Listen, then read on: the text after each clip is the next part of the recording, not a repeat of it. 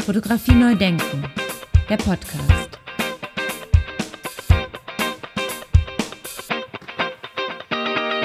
Für euch und für die Fotografie. Herzlich willkommen zu meinem Podcast Fotografie neu denken. Der Krieg gegen die Ukraine wird in dieser Episode nicht angesprochen, da die Episode vor Kriegsausbruch produziert wurde. Ja, ich würde sagen, mein Podcast ist mittlerweile nicht nur Fotografie oder fotografische Bilder, sondern, wie ich auch schon immer wieder klein drunter geschrieben habe, auch ganz viel Gesellschaft. Und das zeigt, wie tief die Fotografie und das fotografische Bild in unsere Gesellschaft, in unsere Kultur mittlerweile eingegriffen hat, wie tief sie darin verwurzelt ist und wie viel damit zusammenhängt. Wir hatten zum Beispiel Uli Kunz, der über die Klimakatastrophe und die Nachhaltigkeit gesprochen hat, vor allen Dingen aus der Sicht eines Unterwasserforschers und Fotografen. Wir hatten Annette Stut zu Gast, die hat gesprochen darüber, ähm, wie sich die Wende ausgewirkt hat auf die Fotografie und auf diese Gesellschaft. Genauso Andreas Rost, den wir hier schon gehört haben. Ein weiterer Bereich, den wir dabei nicht außer Acht lassen dürfen und der vor allen Dingen gesellschaftlich und kulturell gegenwärtiger gar nicht sein kann, sind eben die fotografischen Bilder in den sozialen Medien. Und die Frage danach, wie tief sie darin verwurzelt sind mittlerweile, welche Bedeutung sie dafür haben und so weiter und so weiter. Und genau das beleuchtet und erforscht meine nächste Interviewpartnerin. Sie wurde 1989 in Gera geboren, studierte dann Germanistik, Kunstwissenschaft und Medientheorie an der TU Dresden und anschließend an der Hochschule für Gestaltung in Karlsruhe, unter anderem bei Armin Linke und Michael Kleck. Parallel dazu begann sie an der HGB Leipzig Fotografie zu studieren, hat also eine Mappe gemacht und hat sich da beworben und ist genommen worden, hat aber dann das Studium abgebrochen, davon wird sie auch gleich kurz noch berichten und beendete dann das Studium in Karlsruhe wiederum, wurde dann wissenschaftliche Mitarbeiterin am Germanistischen Seminar der Universität Siegen und hat dann dort im Mai 2021 promoviert. Sie ist Mitherausgeberin und Redakteurin der Zeitschrift Pop, Kultur und Kritik und auch dem von dem dazugehörigen Online-Magazin und gemeinsam mit Wolfgang Ulrich, den wir hier schon in Episode 64 äh, zu Gast hatten, ist sie Herausgeberin der Buchreihe Digitale Bildkulturen im Verlag Klaus Wagenbach. Seit 2015 betreibt sie den Blog So frisch so gut, in dem sie regelmäßig über Internetphänomene, Popkultur und Kunst schreibt. Ganz herzlich willkommen, liebe Ann-Kathrin. Ich freue mich auf das Gespräch. Herzliche Grüße nach Leipzig. Ich mich auch. Vielen Dank für die Einladung. Jetzt haben wir schon ein bisschen was über deinen Lebenslauf gerade gehört. Aber jetzt auch an dich die Frage natürlich, wie bist du denn zur Fotografie gekommen? Also wie bin ich zur Fotografie gekommen? Ähm, das, die Frage ist gar nicht so leicht zu beantworten, weil ich mir eigentlich keine Zeit oder kein Leben vorstellen kann, wo es äh, Fotografie noch nicht gegeben hätte oder so. Also ich bin definitiv aufgewachsen mit der Fotografie und in der Fotografie. Meine Eltern haben auch äh, immer viel fotografiert, jetzt nicht im professionellen Bereich, sondern einfach ja, in dem Bereich, den man so gerne Knipserfotografie nennt. Ähm, das heißt, ähm, ja, Bilder und Apparate waren definitiv immer schon so in meinem Umfeld ähm, und ich auf den Bildern und auch durchaus hinter der Kamera. Aber ich weiß auf jeden Fall noch, dass ich ähm, als Kind angefangen habe, mich für Film zu interessieren, also für das bewegte Bild. Und ich habe mir irgendwann, ich glaube, es war zur Kommunion, aber ich bin nicht ganz sicher, einen Camcorder gewünscht aus tiefstem Herzen. Ich wollte ihn unbedingt haben. Und ich war noch sehr jung und meine Eltern waren natürlich, ähm, wie soll ich sagen, skeptisch, äh, ob denn dieses Kind mit so einem Camcorder umgehen kann und haben mir das wirklich zu bedenken gegeben. Aber ähm, ja, ich hielt da sehr hartnäckig dran fest an diesem Wunsch und irgendwann haben sie mir diesen Camcorder geschenkt und ähm, ja, ihre Befürchtungen haben sich dann allerdings bewahrheitet. Also der, der, das erste große Einsatzgebiet war der Sommerurlaub. Und ich habe alles, und ich, die waren ja damals noch riesig, diese Camcorder, ja, mit Kassetten drin und allem drum und dran. Und ich habe alles aufgenommen. Und in meinem Kopf war das der genialste Film, der jemals gedreht wurde auf dieser Welt. Und ähm, ja, als wir dann zu Hause waren, die Kassette rausgenommen haben, in die große Kassette reingelegt haben, hat sich dann herausgestellt, dass ähm, dass es unglaublich verwackelt war. Also es gab irgendwie auch noch keine Bildstabilisatoren, glaube ich.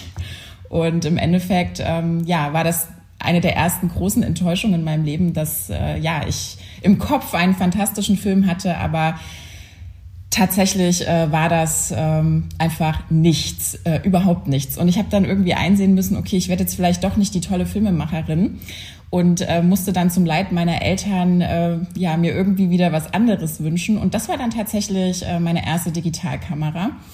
Ähm, ganz schlechte Qualität und ganz klein, aber wahnsinnig befriedigend für mich, weil die Bilder nicht wackeln konnten und ähm, ich irgendwie in diesem Medium, auch der Fotografie im Allgemeinen, so viel, ja, ich hatte das Gefühl, Kontrolle zu haben über das Bild oder irgendwie, dass diese Bilder stabiler sind als die bewegten Bilder und dass ich ähm, mehr auch Autorität ausüben kann ähm, dass ich es ganz für mich machen kann. Und ähm, genau, und so habe ich angefangen, dann tatsächlich äh, auch viel zu fotografieren und auch viel ja, festzuhalten, dem, ja, sich, äh, also Bilder zu machen, die unbeweglich sind einfach, ähm, aber natürlich trotzdem ja ganz viel Beweglichkeit verheißen können. Und ich glaube, das war schon wirklich mein erster, also mein erstes Gefühl zumindest, was ich mit Fotografie verbinde. Ähm, und dann habe ich in meinem Leben, glaube ich, immer wieder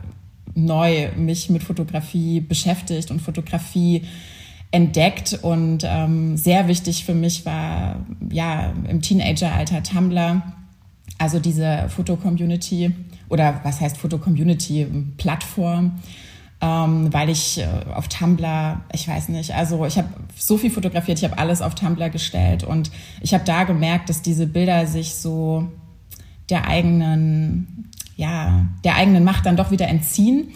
Ähm, das war so im Studium und ähm, man hatte irgendwie ich weiß noch, wir haben natürlich äh, Mitchell gelesen und so weiter und viel gesprochen über das Eigenleben von Bildern. Und ich mochte diese Metapher immer nicht, aber auf Tumblr hatte ich immer das Gefühl, ja doch, das stimmt schon irgendwie. Ähm, so Bilder, die haben dann doch ihr Eigenleben und ähm, von den zehn Bildern, die man hochgeladen hatte, wusste man nie, ja, welches wird jetzt, äh, keine Ahnung, tausendmal geteilt und welches bekommt nur ein einziges Like und es war alles anonym und äh, weiß ich nicht. Es entzog sich so total dem ähm, der eigenen Einschätzung oder den eigenen Kriterien und das fand ich unglaublich interessant. Ähm, und sicherlich hat das auch dazu geführt, dass ich ja bis heute eigentlich mich mit digitalen Bildern beschäftige oder auch beziehungsweise mit der Rolle von Fotografie, vor allem so in sozialen Medien. Gibt es denn Tumblr in der Form heute noch? Ja, es gibt Tumblr noch, aber ähm, Tumblr hat sich sehr verändert leider, denn ähm, das, die Attraktivität dieses Netzwerks war wirklich, dass es eigentlich kaum Richtlinien gab. Das heißt, ähm, Bilder wurden nicht zensiert, also man konnte, man konnte dort wirklich alles finden. Ähm, Bilder von Gewalt, ähm, extrem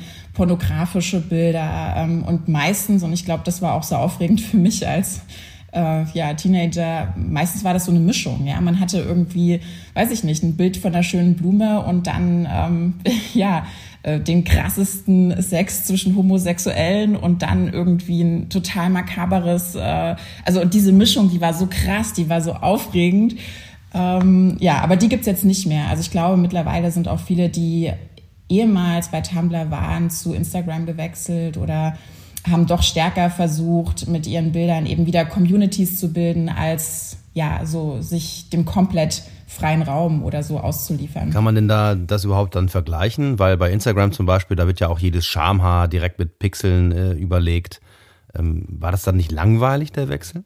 Ehrlich gesagt schon. Also ich, es gibt auch immer noch so Momente, wo ich Tumblr wirklich vermisse, äh, weil, weil es so ja, sehr viel beweglicher war, sich auch immer verändert hat. Und äh, ich finde, also Instagram, also klar, die Zensuren, die stören mich jetzt nicht so besonders, muss ich ehrlich sagen. Also es ist jetzt, jetzt nicht so, dass ich irgendwie auf pornografische Inhalte oder so warte. Also das habe ich jetzt vielleicht auch irgendwie ein bisschen falsch äh, zur Anschauung gebracht. Aber was mich bei Instagram am Anfang sehr gelangweilt hat, war schon, dass alles so formal eingegliedert wurde. Ne? Also jeder Feed, äh, logischerweise, jedes Profil sieht gleich aus. Es wird immer eingeebnet in dieses quadratische Format. Natürlich, jetzt gibt es mittlerweile auch Mechanismen, das zu umgehen, aber ich habe so das Gefühl gehabt, auch ästhetisch entwickeln sich da so Konventionen, denen sich alle ähm, ja, den sich alle auch bedienen, ähm, sowohl was so die Bildsujets angeht, als auch was die Komposition der Bilder angeht, als auch was die Farbgebung, Schlagwort Filter der Bilder angeht.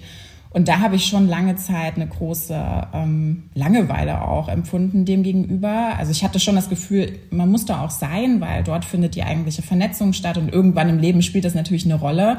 Klar, jetzt nicht als, äh, keine Ahnung, 18-Jährige, aber vielleicht dann als 25-Jährige schon. Dann will man natürlich irgendwie jetzt auch seine Community aufbauen. Aber ich habe es als sehr langweilig empfunden. Ich finde aber, dass es sich im Moment ähm, wieder so ein bisschen freier macht und diverser wird, ähm, sowohl was die Gestaltungsmittel angeht, als auch was so neue Möglichkeiten durch Story, also Stories und damit auch Storytelling angeht. Also es verändert sich da auch einiges, aber diese ja, diese Experimentierfreude und Freiheitsgefühle, die Tumblr jetzt in mir ausgelöst hatte, das kann tatsächlich Instagram nicht erfüllen. Nein. Jetzt machen wir einen kleinen Sprung nochmal zurück. Äh, Teenagerphase war dann rum, äh, dann bist du, hast du die Schule zu Ende gemacht, dann bist du studieren gegangen, richtig? Genau. Ähm, ich wollte eigentlich ursprünglich unbedingt Kunst studieren, freie Kunst. Ähm, das hat aber nicht geklappt auf den ersten Anlauf und ähm, dann war es eigentlich so, dass ich mich einfach irgendwo eingeschrieben habe und äh, ein NC-freies Fach äh, irgendwie in der Nähe war dann Kulturwissenschaft und Kunstwissenschaft und ähm, ich habe das dann, ich habe mich eingeschrieben, bin da hingezogen. Ich wollte auch unbedingt irgendwie raus in die Welt. Und das war allerdings, ja, es war dann schon so, dass ich mich total in die Arbeit auch verliebt habe. Also ich habe ähm, das Studieren extrem genossen, auch das Lesen und das Nachdenken darüber sehr, sehr stark genossen und habe trotzdem auch immer fotografiert. Äh, das hat auch dazu geführt, dass ich später dann doch nochmal Fotografie studiert habe ähm, allerdings dann festgestellt habe, dass es doch für mich ja ein Medium ist, mit dem ich das, was ich sagen will, weniger deutlich ausdrücken kann. Also dass ich doch jemand bin, der relativ klare Dinge nach außen zu tragen hat und dass die Fotografie mich da eher beschränkt. Auch wenn ich zwischenzeitlich in meinem Leben immer dachte, dass sie es besser kann als der Text. Aber im Endeffekt, also für mich war es dann am Ende der Text. Ich habe aber lange damit gehadert und bin immer wieder so ein bisschen auch hin und her geschwankt zwischen den Medien. Also nochmal nachgefragt, äh, Studium Fotografie an der HGB Leipzig. Ja, genau, ja, an der HGB. Allerdings nur das Grundstudium. Ich habe dann ähm, nach dem Grundstudium abgebrochen, weil ich, ja, eben genau, weil ich wirklich gemerkt habe, dass ja, ich das in Textform besser artikulieren kann. Und ich habe mich auch in fotografischen Arbeiten eigentlich mit der digitalen Kultur und mit sozialen Medien beschäftigt. Aber das ging nicht so gut. Es ging nicht so gut wie in Textform. Womit hast du dich dann fotografisch beschäftigt während deines äh, Studiums an der HGB? Ich habe damals immer so ähm, bestimmte Karrieren auf Tumblr verfolgt, meiner Bilder. Also wenn ein Bild zum Beispiel irgendwie, weiß ich nicht, äh, tausendmal geteilt wurde, habe ich immer Screenshots gemacht von den Seiten, auf denen es geteilt wurde und wie es dann immer sozusagen neu kontextualisiert wurde. Und wollte eigentlich immer mit diesen Screenshots arbeiten. Also ich habe mich dann schon sehr weit, wie man merkt, wegbewegt von der, von der klassischen Fotografie. Und ich habe eigentlich nie so richtig eine Form gefunden für das, was ich was mich fasziniert äh, oder das, was ich auch irgendwie ausdrücken will. Und wirklich einfach daran habe ich dann gemerkt, na, wenn ich jetzt einen Text darüber schreibe, dann kann ich das irgendwie formulieren. Aber ich finde sozusagen keine künstlerische Form dafür. Ich kann das nicht ja, ich, es gibt diese Faszination, ich kann die durchaus bildlich festhalten, aber wie geht's dann weiter? Ne? Wird das ein Buch? Hängt man das hin? Also diese Entscheidungen, ich konnte die einfach nicht treffen. Also ich war da einfach auch nicht in dem Bereich äh, sozusagen talentiert genug und ähm, im Text ist mir das immer gelungen. Glaubst du, das Studium der Fotografie in Leipzig hat dich auch in deiner theoretischen Arbeit weitergebracht? Also ich habe es auf jeden Fall auf jeden Fall niemals bereut, weil ähm, es mich einerseits klar ins Thema näher reingebracht hat, mir ein Gefühl gegeben hat, klar auch für die Entstehung von Bildern. Aber ich glaube, am ja, nachhaltigsten beeinflusst hat mich eigentlich das Studium an so einer Kunstakademie selbst. Also dieses ähm, dass man mitbekommen hat, ähm, welchen, welche, welche Prozesse es braucht, um überhaupt ähm, eine künstlerische Arbeit äh, am Ende hervorzubringen. Ich glaube, man neigt oft dazu, also wenn man jetzt Kunstkritikerin ist, äh, ja, man, man sieht natürlich das Produkt und ähm, man neigt dazu, es relativ schnell zu bewerten und man neigt auch schnell dazu, Komplexitäten zu übersehen, sage ich mal, die vielleicht im Entscheidungs- und Entstehungsprozess zu dieser Arbeit hin ähm, eigentlich immer vorhanden sind. Ähm, ich also fast immer vorhanden sind. Natürlich, es gibt immer Scharlatane, ja, die irgendwie es sich auch leicht machen. Aber ich habe schon das Gefühl, dass die meisten KünstlerInnen ihre Arbeit sehr ernst nehmen und sehr, sehr viele Entscheidungen treffen, auch auf dem Weg hin zu einem Bild. Und ähm, dass ich das so erleben konnte, also auch immer wieder diese permanenten Neuinfragestellungen bei so einem Bildgebungsprozess, äh, das ist definitiv unglaublich wertvoll gewesen. Und das hätte ich niemals erfahren, hätte ich nicht selber an einer Kunsthochschule studiert, weil es eigentlich keine vergleichbare ähm, Ausbildung in der Theorie gibt. Also dass man sozusagen wirklich über die eigene Arbeit spricht, die eigene Arbeit hinterfragt ähm, und nicht nur irgendwie in der Gesamtheit, sondern in jeder einzelnen kleinen Entscheidung, ob das jetzt in Bezug auf ein Motiv ist, eine Farbgebung, eine mediale Entscheidung, eine Entscheidung, was die Präsentationsform betrifft. Also das hätte ich sonst nicht kennengelernt.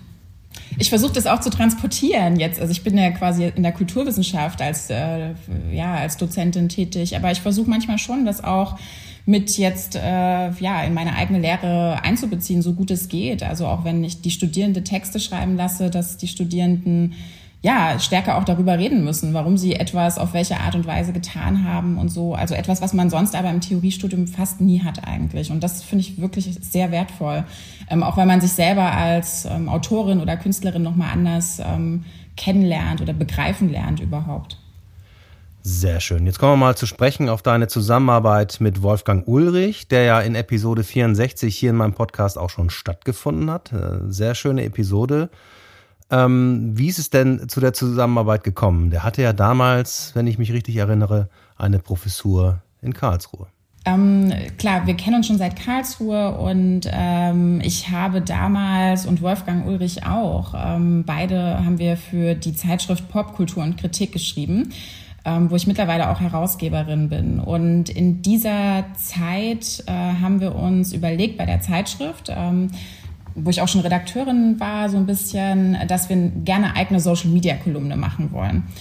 Und äh, ja, das sind wir dann auch angegangen und haben angefangen, so ja einmal im Monat ungefähr von verschiedenen Autorinnen über soziale Medien ähm, Texte zu veröffentlichen, darunter auch ich, darunter eben auch Wolfgang Ulrich und einige andere.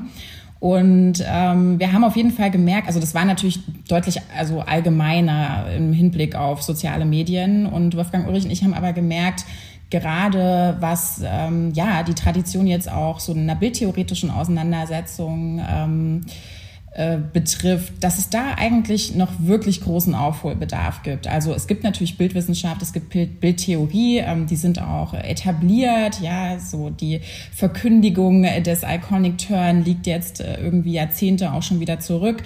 Aber ähm, so richtig äh, haben wir nicht gesehen, dass man sich ernsthaft, also man hat sich sehr viel mit der Digitalisierung von Bildern beschäftigt, aber man hat sich eigentlich noch zu wenig unserer Ansicht nach damit beschäftigt, welche Rolle nun diese digitalisierten Bilder im Kontext sozialer Medien, das heißt vor allem in sozialen Kontexten einnehmen. Also, dass sie dort einfach so fundamental andere Effekte und Funktionen nochmal haben, als jetzt ähm, einfach über digitalisierte Bilder zu sprechen. Und das haben wir so wichtig gefunden, dass wir dachten, ähm, ja, da reicht jetzt vielleicht auch nicht die Kolumne aus ähm, oder so kürzere Texte. Man, äh, man sollte das noch mal dem Ganzen noch eine andere Autorität geben, indem man eine kleine Buchreihe macht. Aber diese Buchreihe sollte eben jetzt auch nicht ähm, ja, so schwer daherkommen. Sie sollte irgendwie auch ihrem Gegenstand so ein bisschen gerecht werden. Deswegen war die Idee, gut, wir machen schon eher so Lang-Essays in Form eben von kleinen Büchlein, also die schon mal was abschließen, die schon mal irgendwie sagen, das ist der, der Stand des Diskurses zumindest an diesem Punkt, die aber ja von der Form her, ich hatte eins hier, von der Form her trotzdem so sind, dass man das Gefühl hat, ja, man kann noch daran anknüpfen. Es wird sich auch noch weiter verändern. Ähm, es ist mehr ein Ausgangspunkt, auch für andere in einen Diskurs zu treten, ähm, darüber zu sprechen, was sich verändert hat, was sich vielleicht noch weiter verändern wird. Ähm, Bücher, die man schnell liest und über die man sich dann vielleicht irgendwie online nochmal austauscht oder die online irgendwie auch nochmal fortsetzt. Am Anfang haben wir das auch durch einen Blog noch begleitet. Das ist zurzeit so ein bisschen eingeschlafen, aber das ist schon trotzdem noch die Grundidee gewesen für, für diese Buchreihe. Wurde denn dann eigentlich die Digitalisierung ein Stück weit verschlafen oder haben wir das alle gemeinsam verschlafen?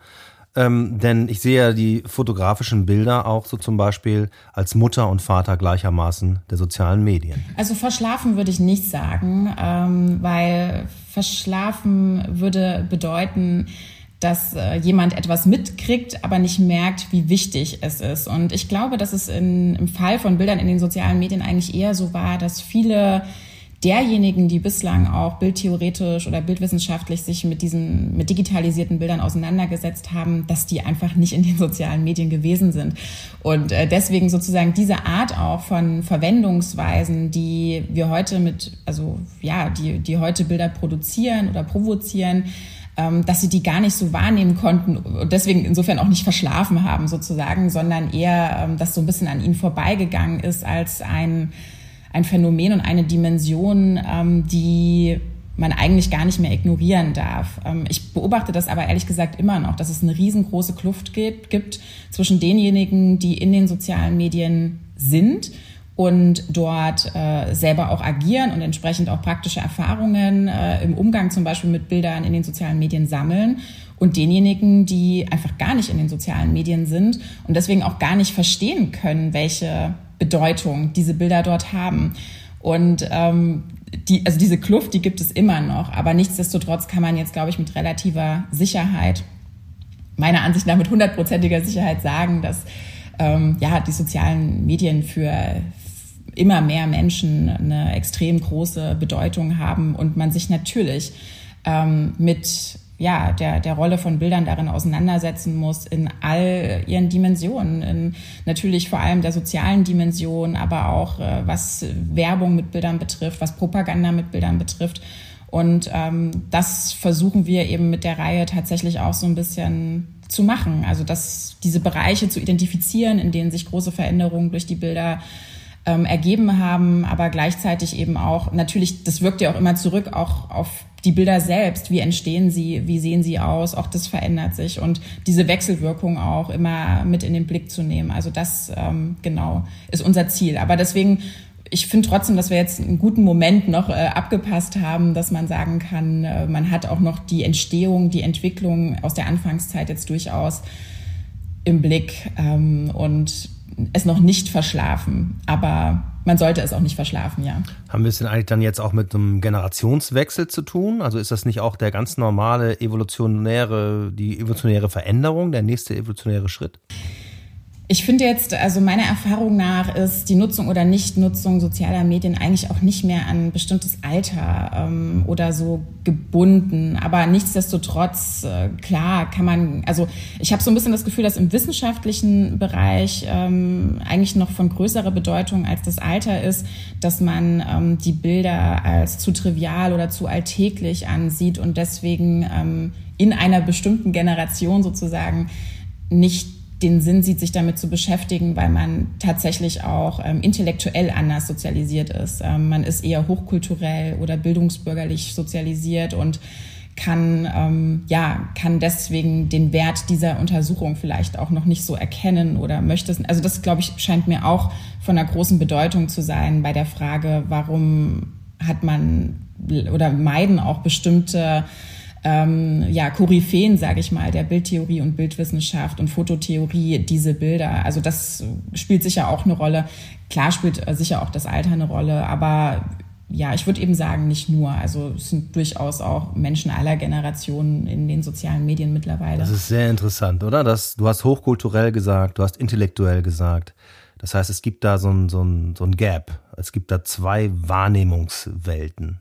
Also ich würde schon sagen, dass es natürlich auch das gesamte 20. Jahrhundert schon geprägt ist von dem Wunsch und auch dem Bestreben und auch der tatsächlichen Umsetzung ähm, ähm, der Überwindung des sogenannten Gaps äh, zwischen High und Low und ähm, Hochkultur und trivialer Kultur. Ich würde aber sagen, dass er sich noch immer nicht vollzogen hat, auch wenn die Grenzen natürlich im Moment wahnsinnig ähm, verschwommen sind und man sagen kann, klar, äh, gerade im digitalen Raum oder im Raum der sozialen Medien äh, lässt sich jetzt nicht mehr so einfach äh, genau ähm, die Hochkultur von der populären Kultur oder von der Alltagskultur abtrennen, weil auch alles irgendwie in einer Sphäre stattfindet. Andererseits ähm, finde ich schon, dass die Distinktionen noch sehr groß sind. Also die Communities ähm, relativ klar definiert, wer ist drin, wer ist nicht drin, wer wird wahrgenommen, wer wird nicht wahrgenommen. Also ähm, es ist immer noch eine Grenze, glaube ich, die uns äh, beeinflusst. Und also jetzt, ich glaube nicht, dass es unbedingt ähm, die Auseinandersetzung mit einem bestimmten Medium ist. Ich denke, wenn diese Auseinander, also es geht darum, auf welche Art und Weise man sich mit diesem Medium auseinandersetzt. Man wünscht sich immer, ähm, zumindest der klassische in Anführungszeichen oder traditionelle ähm, Vertreter, Vertreterin der Hochkultur äh, wünscht sich, glaube ich, immer einen kritischen Umgang mit diesen Medien. Ähm, was ich aber beobachten würde, ist, dass er auch da schon seit Jahrzehnten natürlich ähm, dazu tendiert, dass der Umgang mit äh, Populärkultur, mit Alltagskultur, mit Medienkultur, neuen Medienkulturen eher affirmativ ist. Also dass man es ja eben verwendet und dadurch, das heißt ja nicht immer, dass es nicht kritisch ist auch, aber es heißt auch nicht, dass es explizit kritisch ist. Und ich glaube, für viele ist das immer noch schwierig. Und das ist übrigens auch eine Kritik, die unsere Buchreihe sehr oft ähm, erfährt, dass sie ähm, nicht kritisch genug auch äh, mit den äh, Phänomenen sozusagen äh, umgeht oder mit der digitalen Kultur im Allgemeinen umgeht. Ähm, weil die digitale Kultur natürlich an sich äh, eine ist, die immer unter diesem großen Stern der Großkonzerne, der kapitalistischen Strukturen und so weiter steht. Und das ist natürlich auch wichtig, das zu kritisieren. Ich finde auch, dass wir das machen. Wir haben ja ganze Bände jetzt zur Gesichtserkennung oder so, die das durchaus problematisieren. Aber man merkt, ähm, ja, so alleine, dass man diese Phänomene so ernst nimmt und ihnen so viel Raum gibt ähm, und sie in so einem intellektuellen Bereich auch würdigt, ähm, das ist noch nicht so selbstverständlich, ähm, wie man vielleicht manchmal denkt, zumindest als äh, Zeitgenossin, ähm, die sich, der sich selbst jetzt im digitalen Raum aufhält. Also da glaube ich, gibt es immer noch tatsächlich eine Grenze, die noch ein bisschen weiter erodieren könnte. Ja, aber ich glaube, solange wir eine Unterscheidung machen, zum Beispiel äh, zwischen U- und E-Musik und äh, kommerziell und nicht kommerziell, ist das doch schwierig, gerade diese, diese Entwicklung irgendwie einzuordnen oder zu verändern. Ja, du hast es schon benannt, den Grund, nämlich äh, weil das eine kommerziell ist und das andere nicht. Aber es ist ja auch ein bisschen engstirnig zu glauben, dass man, wenn man im Kapitalismus lebt, ähm, äh, ja, muss man ja Geld verdienen, ja. Und ich meine, ich finde es auch wirklich immer gerade in der Kunst oder wenn man an Kunstakademien ist, dann hat man das Gefühl, mit Geld verdienen ist immer so, das ist immer so was Anrüchiges. Aber ich meine, im Endeffekt müssen am Ende, und es wäre vielleicht auch besser, damit offener umzugehen oder deutlicher umzugehen. Ich weiß nicht, wie es an anderen Hochschulen ist, aber ich finde doch, dass an der HGB das äh, erstmal gar nicht so eine Rolle spielt, dass man aber am Ende des Studiums da steht und Geld verdienen muss. ja, also man muss seine Bilder natürlich verkaufen und äh, natürlich muss man die auch präsentieren und man muss sich zeigen und ähm, ich meine nicht, dass man nicht das System kritisieren muss. Man muss es natürlich kritisieren, aber man muss sich natürlich auch irgendwie einrichten oder damit arbeiten. Man kann ja quasi, da es kein Außen des Systems gibt, ähm, kann man, ja, sollte man sich vielleicht nicht sozusagen ähm, ja, davon, davon dem komplett entziehen ähm, durch eine Art von Kritik. Und also ich, ich kann zumindest anerkennen, dass es viele Künstlerinnen gibt, die sozusagen das System von innen heraus versuchen in Frage zu stellen und dass es eine Strategie ist, die mir persönlich ähm, auch nahe liegt oder gefällt oder die ich interessant finde und die ich sehr wirkungsvoll finde. Ähm, genau, ja.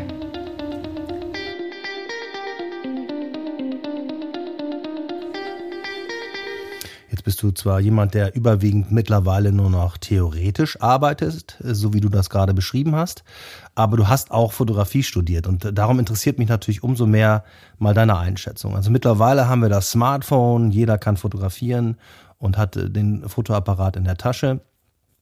Findet dann oder spielt dann überhaupt noch sowas wie analoge Fotografie eine Rolle?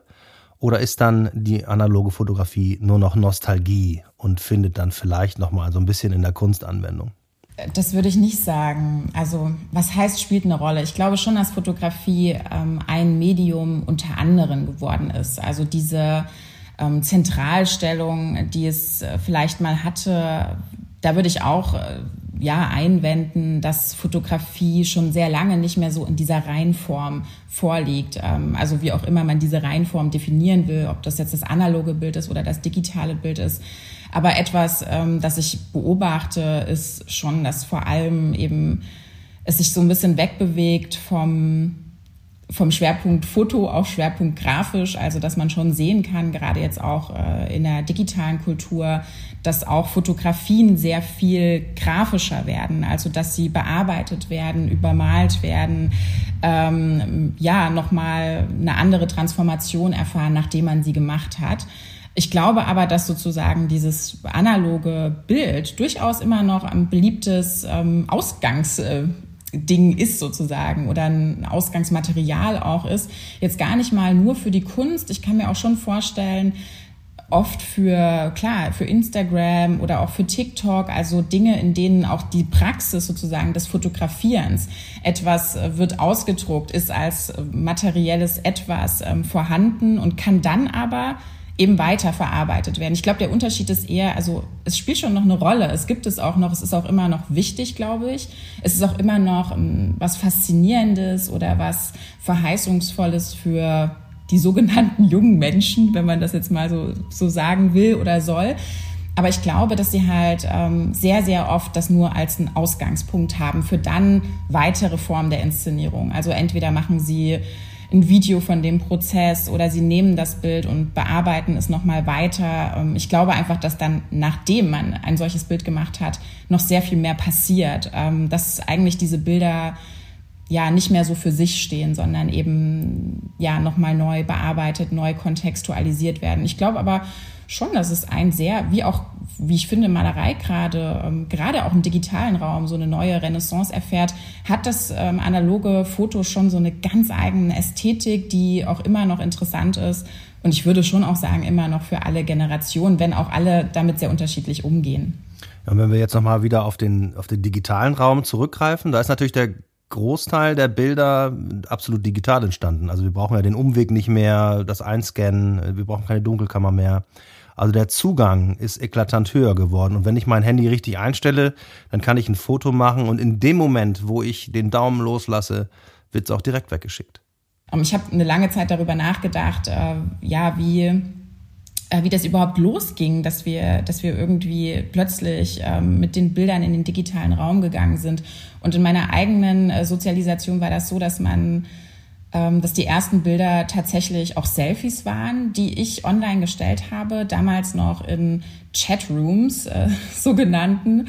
Ähm, und plötzlich gab es dann diese Funktion, also am Anfang gab es sie eigentlich noch gar nicht, aber irgendwann gab es die Funktion, man kann sich so ein Profilbild da eben einstellen. Und ähm, das war dann auch wirklich noch so, dass man quasi den Film, den Negativfilm dahin geschickt hat und die haben den quasi entwickelt und dann hochgeladen. Ähm, Später dann hatte man natürlich digitale Fotografie, aber äh, ja, die waren auch nicht toll, aber plötzlich waren dann da eben ähm, diese Bilder und aber das hatte quasi die Funktion, dass ich selber in digitalen Raum repräsentiert bin, dass ich mich quasi so avatarmäßig in diesen digitalen Raum über die Fotografie begeben kann. Und ich erzähle das deshalb, weil ich glaube, dass das generell eine Funktion von Bildern gerade in den sozialen Medien ist, dass sie eigentlich ähm, ja, so avatarmäßig für unsere Welt jeweils stehen, ähm, für unsere Personen stehen, ähm, für unseren Zugang vielleicht auch äh, stehen zu den Dingen, ähm, für unser Denken stehen und so. Also, dass sie eigentlich erstmal so ein Transportmedium waren und jetzt natürlich so dominant geworden sind, dass sie ja auch äh, rückwirken auf, äh, klar, logischerweise unsere analoge Kultur, sag ich mal. Jetzt ist ja diese Wechselwirkung auch so stark, dass ich,